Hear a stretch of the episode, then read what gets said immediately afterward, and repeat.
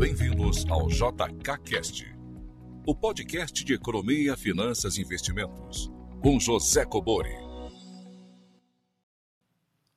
Sejam todos muito bem-vindos a mais um episódio do JKCast com Ed Cobori e eu. Tudo bem, Ed? Tudo bem. Vamos aí para mais perguntas dos ouvintes. Beleza. Pessoal, sem mais delongas, vamos começar, mas antes só avisando que as inscrições para imersão em fusões e aquisições e valuation está aberta, tá ok? Já, e as vagas são limitadas porque será realizada aqui presencialmente em minha residência aqui em Brasília. Tá joia, pessoal? Já tem inscrições aqui, só avisando é, que as vagas são limitadas, tá ok? Não é jogo de marketing, não é porque como vai ser em casa não tem, não cabe muita gente. Tá ok? É, bom, vocês devem ter visto o vídeo que eu explico aí o conteúdo, né, todo o material, todo o conteúdo que vai ter na imersão em M&A e Valuation. É, o editor deve pôr aqui um card aqui desse vídeo que eu postei essa semana, tá? E os links aqui embaixo, na descrição do vídeo. Se você estiver vendo pelo Instagram, estará na minha bio. Tá, tá ok, pessoal? É, além de todo o conteúdo, obviamente, tem muito material, planilhas que eu usei é, no mundo real, né, nas operações que eu realizei, os documentos, todos os documentos né, do passo a passo estarão lá disponíveis também na imersão, os documentos reais, obviamente, só retirando o nome das empresas. Tá joia, pessoal? Então, interessados, o link está aqui na descrição. É, sem mais delongas, vamos então à primeira pergunta. Olá, professor Cobori. Me chamo Mirleide, falo de Novo Hamburgo, Rio Grande do Sul, e fui sua aluna em um de seus cursos. Ouvi um investidor comentar que o tipo de investimento que ele mais gosta é bônus.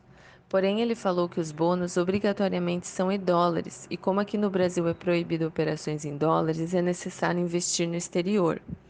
Ele falou como principais características que o entrar nesse investimento que a empresa paga uma taxa de juros geralmente bem atrativa, com pagamentos de duas a quatro vezes no ano, dependendo do bônus a valorização da cota, ou pelo menos possibilidade de valorização, e a empresa precisa cumprir com as obrigações dos bônus com prioridade até mesmo das questões trabalhistas, no caso de falência ou problemas similares. Eu nunca tinha ouvido falar desse tipo de investimento. Você pode nos explicar melhor o que é, como funciona e como investir? Desde já agradeço. Bem, vamos lá. Mirleide de Novo Hamburgo, Rio Grande do Sul, minha aluna aqui em alguns cursos, se não me engano, foi no Segredos da Independência, né, Mirleide? É, vamos lá. É, é, bônus de empresas são os corporate bonds, né? É nada mais do que a empresa emitindo dívida e captando isso em dólar lá no exterior, né? Porque a taxa de juros, geralmente, para você captar dinheiro no exterior, é mais baixa do que a, baixa, a taxa de juros no Brasil, tá ok?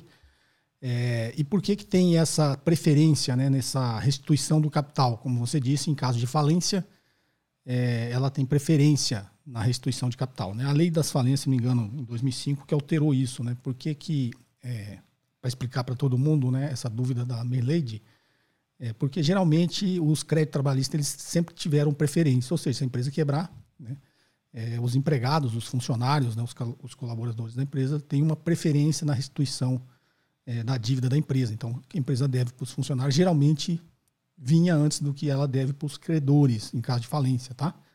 Mas a lei da, das falências de 2005, se não me engano, é, depois vocês podem me corrigir se não foi exatamente esse ano, alterou e deu alguma, alguma espécie de preferência na emissão de dívida corporativa sobre os créditos trabalhistas. Né? Então, tem vários tipos de dívida que a empresa pode emitir, quirografária, subordinada, preferencial, preferencial especial. Tem vários tipos lá que estão categorizadas nessas emissões de dívida e elas têm é, preferência sobre os créditos trabalhistas até um limite, tá?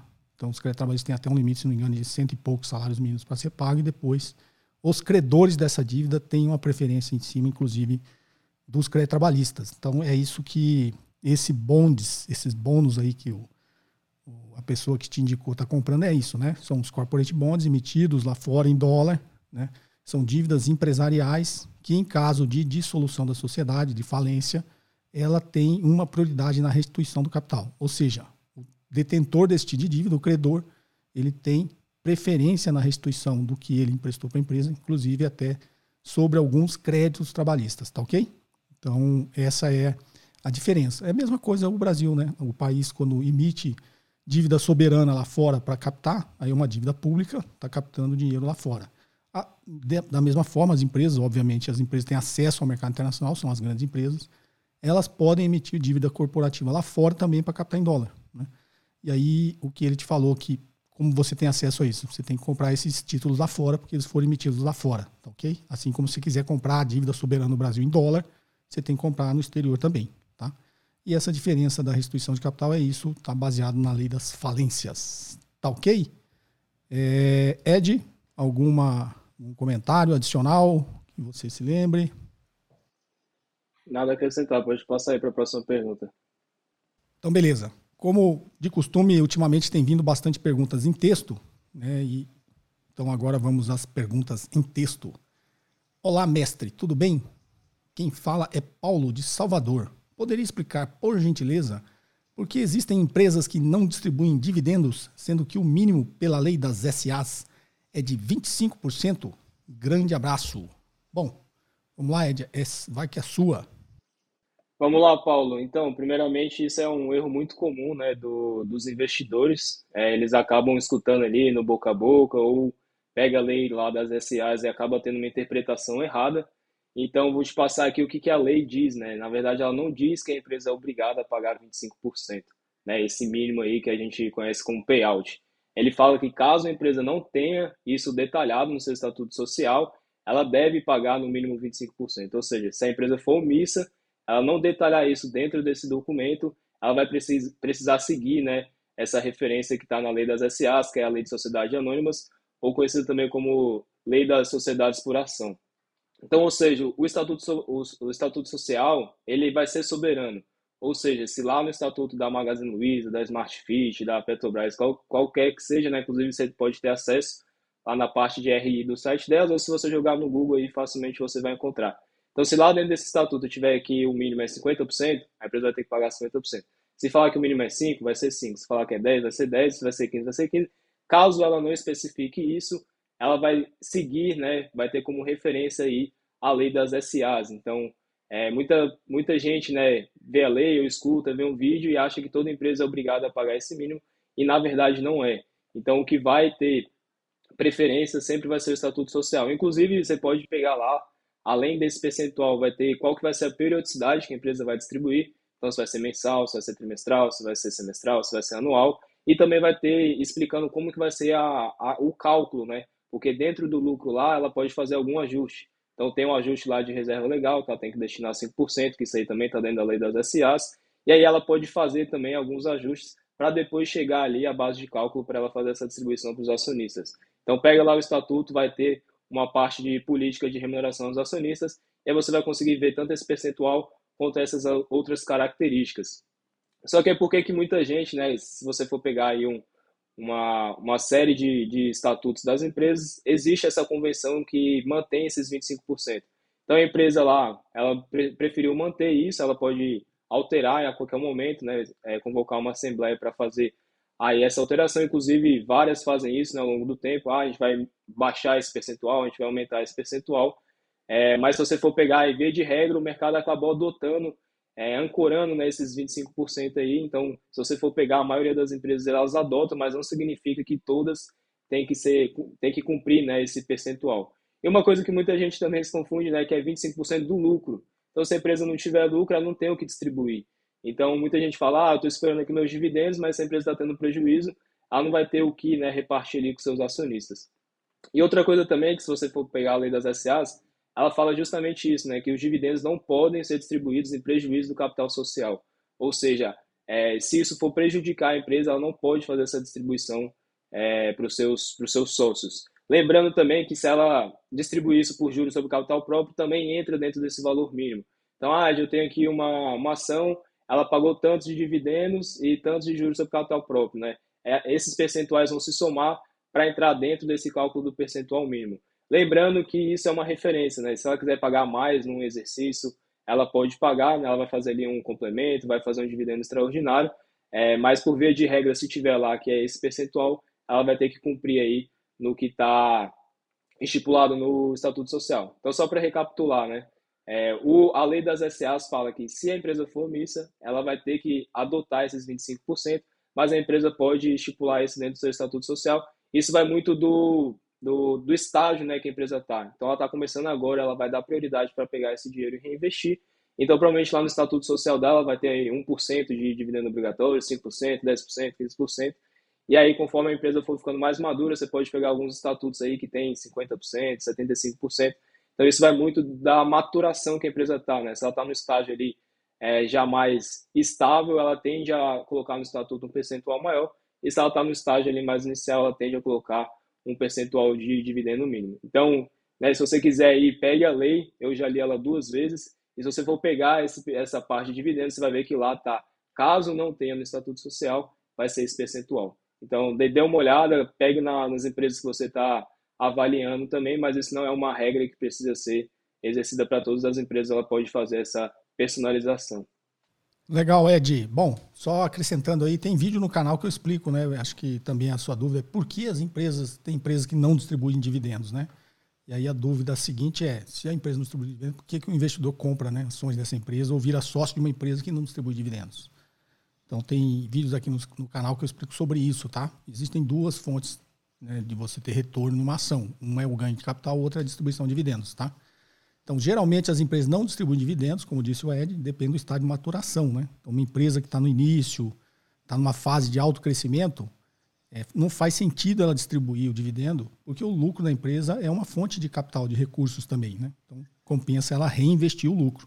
Se ela distribui, depois ela está precisando de capital, ela vai ter que ir no mercado captar. Não faz sentido, né? Se ela distribui o lucro, tá? Então, geralmente você vê as, as empresas de estágio inicial, as startups, elas têm essa necessidade, elas já colocam lá no estatuto, numa coordenação, que, que ela não vai distribuir dividendos, tá? que é o que o Ed falou. Está tá explícito ali. Então, ela não entra nessa, nessa categoria aí que, da empresa omissa, que aí ela é obrigada a distribuir 25% no mínimo. Tá? Então, as empresas de alto crescimento, o que elas fazem? Elas reinvestem todo, todo o seu lucro. Grandes empresas que vocês conhecem não distribuem dividendos, é, que são as empresas geralmente de tecnologia, né? tudo que ela gera, ela reinveste. E para o acionista faz sentido, né? porque como ela é uma empresa de alto crescimento, aquilo que ela não distribui dividendos compensa no que ela tem de crescimento e ganho de capital. É, e e para o acionista só compensa se a empresa não conseguir reinvestir esse dividendo né, acima do custo de capital do acionista. Então, tipo, digamos, ela vai reinvestir para dar 15% de retorno. E o acionista tem um custo de oportunidade 20%. Ou seja, ela consegue investir o dinheiro dele né, uma empresa de similar risco, tendo um retorno de 20%. Aí não faz sentido a empresa reter o dividendo dele para dar um retorno de 15%, que aí ela está destruindo o valor. Tá? Então tem todos esses conceitos aí que é bom se entender, mas, grosso modo, se a empresa tem necessidade de crescimento, tem potencial de crescimento, compensa ela reter todo o lucro e reinvestir na empresa. Óbvio, obviamente, se ela der um retorno acima do de oportunidade do acionista. Tá ok, pessoal? Então vamos lá. A próxima pergunta. Robson Eder, São Paulo. Sobre a questão de aumentar juros e conter a inflação, vi alguns comentários do professor sobre a ineficácia dessa estratégia. Tal medida poderia levar a um aumento da desigualdade. Qual seria a solução proposta pelo professor? Qual seria a saída? políticos menos corruptos, melhorar cadeia de produção e distribuição, controle dos serviços pelo Estado, etc. E por que tantos economistas renomados como o professor ainda defendem e apoiam essa solução? Obrigado. É, Robson Éder de São Paulo, vamos lá. Você colocou aqui, tantos economistas renomados como eu, defende e apoia essa solução. Eu não sei se é a solução da, dos juros altos para conter a inflação ou se é uma outra solução. Né? Fiquei com essa dúvida, tá, Robson? Mas vamos lá. Se for, por que tantos economistas renomados defendem a solução dos juros altos para conter a inflação? É porque é o mainstream. Né? E se você pegar o mainstream, todos eles são do mercado financeiro. E tem um negócio da profecia autorrealizável. Você pegar o Boletim Focus, que é o que o Banco Central olha né, para tomar as suas decisões de política monetária, porque o Banco Central tem uma coisa, ele trabalha em cima da expectativa. Então, qual a expectativa de inflação? Qual a expectativa do mercado que vai ser a taxa de juros? Qual tudo é uma expectativa, está lá no Boletim Focus. E esse Boletim Focus colhe a opinião do mainstream, dos economistas que estão no mercado, né? os economistas do sistema financeiro, dos bancos, das grandes empresas.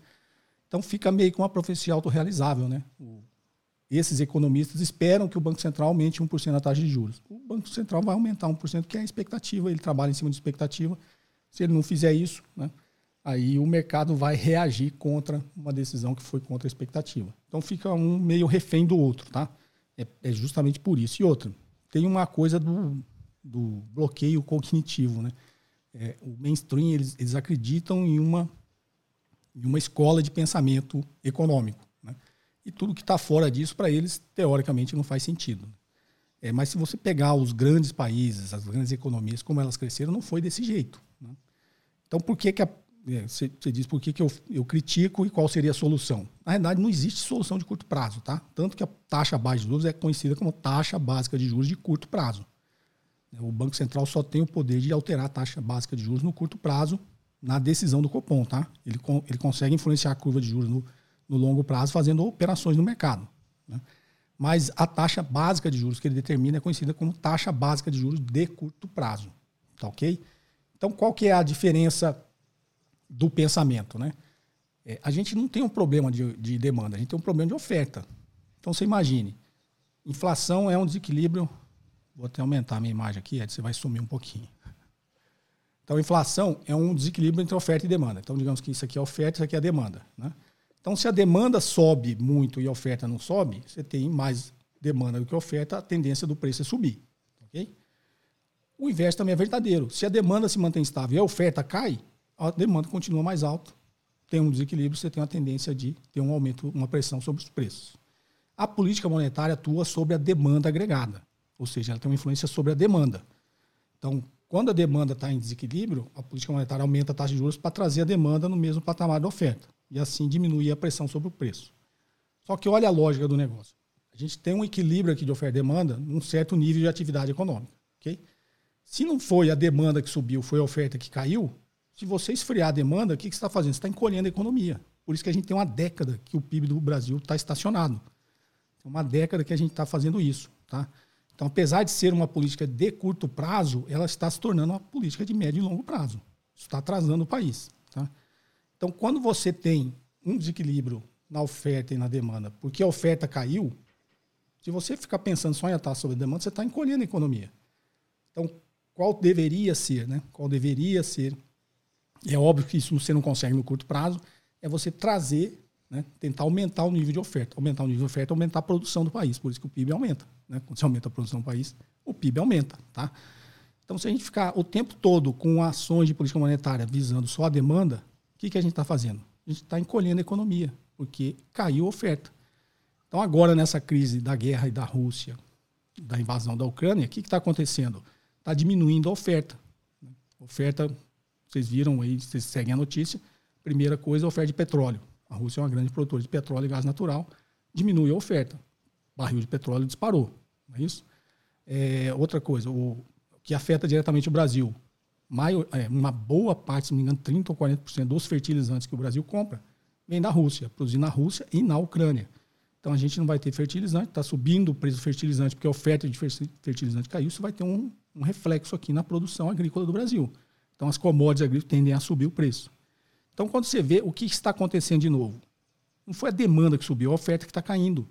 Então, se a, se a, política monetária for agressiva em cima da taxa de juros para conter a demanda, ela está trazendo a demanda para o nível da oferta. Você está encolhendo a economia de novo.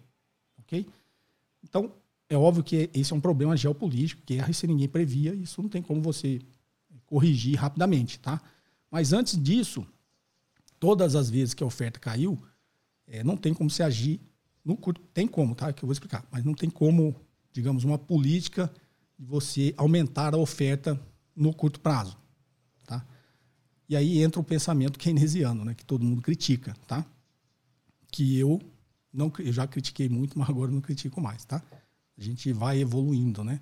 Então, o que, que você pode fazer no curto prazo para aumentar a oferta, aumentar a produção? Investimento privado, que não acontece, porque o investimento privado está sempre travado a depender das expectativas investimento público. O Keynes sempre defendeu isso. Quando a iniciativa privada está parada, o investimento público tem que começar a funcionar. Então ele tem que ser contracíclico. Porque a iniciativa privada só vai voltar a investir quando ele sentir que a economia começou a andar de novo. Então, se todo mundo ficar esperando a economia andar de novo, ela não vai andar. Então, a iniciativa privada, que é o investimento privado, vai falar: não, para que, que eu vou produzir mais coisas se eu não vou vender? Né? Não tem o, o, governo, inclusive, está fazendo o inverso, está né? Tá reduzindo a demanda. Então, se não vai ter demanda, vou produzir para quê? Então, o investimento privado fica parado. Né? Nesses momentos que é a política contracíclica, que o investimento público tem que entrar. Quando o investimento público entra, ele começa a estimular de novo a produção. É estimulando a produção, você está estimulando mais emprego, mais renda, você está aumentando também a ponta da demanda, a economia volta a girar de novo, e aí o investimento privado começa a seguir. Tá? É isso que sempre acontece. Então, na pandemia, todo mundo fala, ah, vai, o auxílio emergencial vai aumentar o déficit público, né? vai aumentar é, o déficit primário no Brasil. Nessa época eu falei bastante aqui no podcast, e achavam que ia ser uma catástrofe. Não foi. Né? Por quê? Todos aqueles bilhões que foram injetados na economia virou consumo. Virou consumo, aumentou a demanda, aumentou a demanda. O PIB que ia cair 10% caiu 4%. Então teve um, um efeito benéfico na economia. E esse dinheiro que entrou para fazer esse papel foi o quê? Foi dinheiro público. Tá ok? Então, a política contracíclica que o Estado pratica é esse. Em tempos normais, o Estado investe onde a iniciativa privada também não investe. Porque todo mundo, você, eu, o Ed, se a gente tiver uma empresa, a gente vai fazer uma continha de quanto eu vou ter de retorno nos projetos que eu quero investir. Não é isso? E aqueles projetos que eu quero investir para tomar decisão vão ser os que dão o maior retorno no menor prazo possível. Né? Você quer investir num projeto, você tem um projeto que dá um retorno de X em 10 anos e um projeto dá um retorno, mesmo retorno de X em 20 anos. Você vai escolher o retorno de 10 anos. Tá ok? Então, investimentos que têm um retorno de muito longo prazo, a iniciativa privada não faz. Quem faz é o Estado. É, né, são políticas públicas, política fiscal, investimento público. Então, geralmente, investimento em infraestrutura, investimento em áreas de ciência e tecnologia, que muitas vezes é o que a gente conhece como sunk cost, né, custo afundado, e não tem retorno. É um investimento que está lá, que é feito, e que lá na frente alguém vai aproveitar ele. Mas a gente não sabe quem. Então, o mundo cresceu evoluiu, o Brasil ficou parado por causa disso. O Brasil não fez isso. Né? Se você, é, por que, que hoje existe a Apple, existe a Microsoft, existem várias empresas, existe a Hyundai, existe a Toyota no Japão, existe, obviamente, todas as empresas chinesas, porque foi o Estado que investiu em tecnologia. Né? A internet foi desenvolvida pelo Estado. É, o telefone foi desenvolvido pelo Estado. Okay? Os protocolos de internet, todos saíram lá com investimento pesado do Estado americano, do Departamento de Defesa americano. Então, se eles não fizessem esse investimento lá, que na época podia ser um custo afundado, podia não dar em nada, né? mas fizeram, desenvolveram, descobriram, e depois quem aproveitou foi a iniciativa privada. Okay? Assim como investimento em infraestrutura. Quem é que vai construir uma, uma estrada do Rio Grande do Sul até na Amazônia? Nenhuma empresa vai fazer isso. Quem vai fazer isso é o Estado. Precisa. Quem vai construir uma ferrovia? É o Estado. Por quê? Porque são projetos, você construir uma rodovia é um projeto de retorno de 50 anos, ninguém vai fazer isso. Né? Só que é importante, é importante você ter é, modais de transporte no país. O Brasil é muito deficitário em ferrovias, né? que poderia ser muito melhor para escoar a produção, o custo de logística ia ficar muito mais barato. Então, esse negócio de ficar demonizando o Estado, né? geralmente no mercado financeiro o pessoal demoniza o Estado, mas todo mundo gosta quando o Estado faz alguma coisa que beneficia a iniciativa privada. Tá? Então, não é só iniciativa privada, não é só investimento público. Tá? Os dois têm que trabalhar juntos. Geralmente, o Estado, o investimento público, estimulando a economia, investindo em ciência e tecnologia para desenvolver o mercado, para colocar o Brasil na fronteira tecnológica. Que a gente ficar vendendo commodity, matéria-prima, a gente não vai sair do lugar nunca. A gente está nisso há muito tempo. Né? Quem que sai do lugar? Quais os países que avançam? Quem investe em está na fronteira tecnológica, né? Investe em produtos de altíssimo valor agregado, é, que define, que eu já expliquei aqui também, os meios de troca.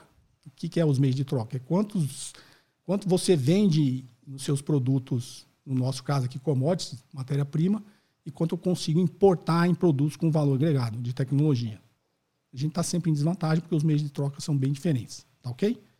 Então, sem querer devagar demais, só terminando, seria isso, tá, é, Robson? Eu acho que o investimento público ele tem que entrar de uma forma mais indutora é, na economia para pegar, né? trazer a iniciativa privada junto. Porque a iniciativa privada, como eu disse, no momento desse, se a economia parar e eu tenho uma empresa, eu não vou produzir. Eu vou esperar a economia andar de novo. Tá? E aí fica todo mundo esperando a economia andar de novo, ela não anda. Tá ok? É um negócio do é, o biscoitinho lá, né? É fresquinho porque vende mais ou vende mais porque é fresquinho? Vai ficar nessa, nessa dúvida aí, não vai sair do lugar nunca, que é o que a gente está fazendo há 10 anos. Tá ok? Ed, não sei se eu falei demais. Que, que, quer acrescentar alguma coisa? Não, bem completo. Pode passar aí para a próxima. Então, beleza. Vamos à próxima. Olá, professor. Quando compramos um título do Tesouro Direto num determinado horário e ele aumenta ao longo do dia, a taxa que fica valendo é a do momento da compra ou a do fechamento? Outra pergunta. Uma carteira 100% concentrada em IPCA+, seja ela do Tesouro Direto ou de empresas, ela pode de alguma forma ficar no prejuízo se levá-las até o vencimento? Eu imagino que não, já que a taxa comprada acima do IPCA será sempre o lucro real, correto? Parabéns pelo canal. Vamos lá, Ed, é isso aí. Eu falei demais, eu vou deixar para você. Vamos lá, não teve o, o nome né, do, da, da pessoa que fez a pergunta, mas eu vou fazer aqui um contexto geral, visto que acho que quase toda semana né, vem pergunta aí do Tesouro Direto e depois eu respondo a, a sua dúvida. É, então, por incrível que pareça, né, muita gente fala, acho que todo vídeo do, do YouTube que vocês assistem é, diz, né, acho que até o professor também tem, tem podcast, vídeo falando isso, que o Tesouro Direto é o ativo mais seguro é, do país, né? Basicamente, ali é impossível, é o quase impossível do, do Estado te dar o calote, porque ele tem a máquina de imprimir dinheiro. Só que isso induz nas pessoas de que se é o ativo mais seguro do mundo, né, o ativo mais seguro aqui do país, é, ele é simples, né, de, de, de analisar. É, e a gente percebe aí que, na verdade, não é, né? Tem muito detalhe é, para os investidores olharem. Inclusive, por isso que isso gera muita dúvida, porque geralmente quem começa no tesouro direto é aquela pessoa que já está com dinheiro na, na poupança, e aí ela, a poupança né, ela é simples, ela não tem taxa, ela não paga imposto, ela é 24 por 7, você consegue acessar a qualquer momento, ela não fica negativa, ela tem lá o FGC, que é o Fundo Garantidor de Crédito, Aí a pessoa fala, putz, se o tesouro é mais seguro do que a poupança, na hora que eu for aplicar lá no tesouro direto, não tem muito mistério, né? Não tem o que eu fazer, porque se a poupança é mais arriscado e o tesouro é menos arriscado, então basicamente eu vou lá e compro um título e pronto, né? É, não preciso fazer mais nada. Só que na verdade não, né? Quando você vai entender, e geralmente as pessoas só entendem isso depois que investem, é que o tesouro direto tem taxa, que o tesouro direto tem imposto, que o tesouro direto não funciona todos os dias, é que ele pode ficar negativo, que ele não tem o FGC. Então as pessoas acabam ficando sem entender, porque, putz, né, me falaram que era ativo mais seguro e ninguém me explicou, né, que tinha todos esses detalhes aqui por trás. É, então, basicamente, todo mundo aí que está pensando, né, ou, ou, já fez esses investimentos no Tesouro Direto, façam um dever de casa e antes de aplicar, porque realmente tem muita coisa ali é, do que simplesmente você colocar o dinheiro, assim como você coloca na poupança. É, então vamos lá, né? Depois desse disclaimer, é para acho que como se fosse uma dica aí para vocês também, né? Porque não é assim tão simples, parece ser, né? Com todo mundo falando, mas você precisa entender pelo menos o básico ali de como que funciona a plataforma. E respondendo a sua dúvida, o valor que você é, vai investir é de fato o momento ali que está executando o seu título. Então é igual a ação. Se você comprar lá uma ação a 10,52, né, indifere se no dia for fechar a 12 ou a 9 reais, né, vai ser exatamente aquele valor acordado. E uma coisa que muita gente tem dúvida também é que o, o Tesouro dá a possibilidade de você fazer aportes periódicos, né? Aí a pessoa acha que o valor que vale é aquele primeiro investimento dela. Só que não, o valor que vai valer é aquele que você faz mensalmente. Então, se hoje você comprou um título lá pré-fixado a 10% e mês que vem tiver a 9%, não vai valer o primeiro que você comprou, né? Ele vai ser proporcional a cada novo aporte que você fez. É, então, né, é, a segunda pergunta sua seria a parte do, do, de ficar negativo. É, o Tesouro Direto ele só vai dar prejuízo para você, é, falando aqui nominalmente, né, se você vender antes do vencimento. Às vezes você pode até vender antes do vencimento e não ficar negativo, mas a única possibilidade de você não receber aquilo que foi acordado, o percentual, né, tudo lá detalhado, vai ser caso você leve até o vencimento. Inclusive, a gente já falou isso bastante aqui em outros podcasts. É, só que eu acho que a sua dúvida foi mais da questão do ganho real, ou seja, né, qual que vai ser o seu ganho acima da inflação, aquele quanto, quanto que você vai conseguir aumentar o seu poder de compra, a sua qualidade de vida. E aí, se você for pegar, né, basicamente vai ser justamente essa taxa aí acrescida da, do IPCA. Então, vai ser IPCA mais 5, o seu ganho real vai ser esses 5 diferenças. Porque justamente né, as coisas em média vão ficar mais caro, né, esse percentual da inflação, e o seu ganho real, né, que é o que a gente chama, é essa, esse percentual que está acrescido. Então, nominalmente, o seu ganho, né, que a gente chama de rentabilidade aparente, vai ser inflação mais esse percentual, mas o seu ganho real efetivo, né, aquilo que você vai ter acréscimo do seu poder de compra, vai ser esse percentual, independente seja lá do Tesouro Direto ou desses outros é, investimentos de renda fixa que sejam né, atrelados ao IPCA. Então, só para recapitular né, e fechar a sua dúvida, é o valor que você investe no momento e aí o seu ganho real vai ser aquele acrescido lá à taxa de inflação. Legal, Ed. Boa.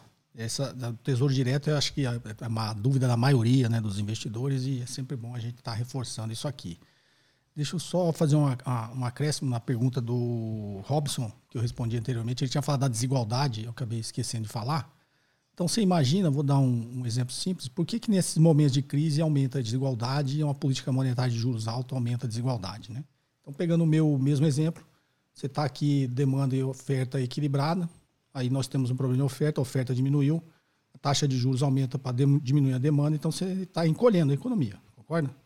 Então, quando você encolhe a economia, quem tem condições, quem tem dinheiro, e nesses momentos de política de juros altos, né, ele vai investir, vai ficar um pouco, vai rentabilizar o capital dele, o patrimônio vai ficar um pouquinho mais rico. E quem não tem dinheiro, que depende de emprego e renda, né, com a economia encolhendo, ele vai ter menos emprego, menos renda, vai ficar mais pobre. Por isso que nesse momento aumenta a desigualdade, tá? É, e que não é a nossa função nem o nosso desejo que isso aconteça, né? Que é o, o inverso, que diminua a desigualdade, tá ok? É, tem, de novo, vou falar, tem uns canal aí que os caras ficam com umas conversinhas de, de, não é desigualdade, tem que diminuir a pobreza, e pega uns videozinhos que o nego fica falando, que não faz sentido, tá? Eu, como diz, não sei se, acho que é o Ciro Gomes fala, é o pessoal da, que lê orelha de livro e já acha que, né, tá entendendo isso. Desigualdade e pobreza tá ligado uma coisa com a outra, tá? Então é como se você, quando você encolhe a economia, é como se tivesse uma piscina, imagina lá, uma piscina de 100 metros rasos, né? E aí a população toda pula na piscina, naqueles mais bem nutridos, né, o que faz cinco refeições por dia, né, não precisa trabalhar, tal, ele sai nadando, é o tal da meritocracia que o pessoal acha que todo mundo é igual, né? Que só deve vencer quem tem mérito, né? Só que tem gente que já nasce com mais mérito que os outros, tá? E aí todo mundo pula na piscina, sai nadando. Aí os mais fortinhos já tá passou da metade, já tá bem na frente, né, dos mais fraquinhos que tá nadando ali, torcendo para não morrer afogado para chegar lá no 100 metros. Aí vem alguém e encurta a piscina. Né? A piscina tinha 100, agora ficou com 80. O cara que já estava lá no 80 já não precisa mais nadar, já economizou as forças, vai ficar um pouquinho mais forte. Né? E o cara que estava quase morrendo lá, vai chegar, mas vai chegar o outro que estava mais forte já está, inclusive, descansando, tomando o seu lanchinho. Né? Então, quando você encurta, né, você reduz a atividade econômica e você é, diminui né, o potencial da, da economia, o que, que você está fazendo? Você está dando é, mais chance para quem já tem dinheiro para investir, para quem já é rico, né? para quem teoricamente não depende tanto de emprego e renda, não trabalha, e você está diminuindo a chance de quem depende de emprego e renda. Então, quando você faz isso, você está aumentando a desigualdade, né? Você está dando mais vantagem para quem já tem vantagem e está aumentando a desvantagem para quem tem, já tem desvantagens, entendeu? Então é isso que acontece quando você é, pratica esse tipo de política. Tá joia?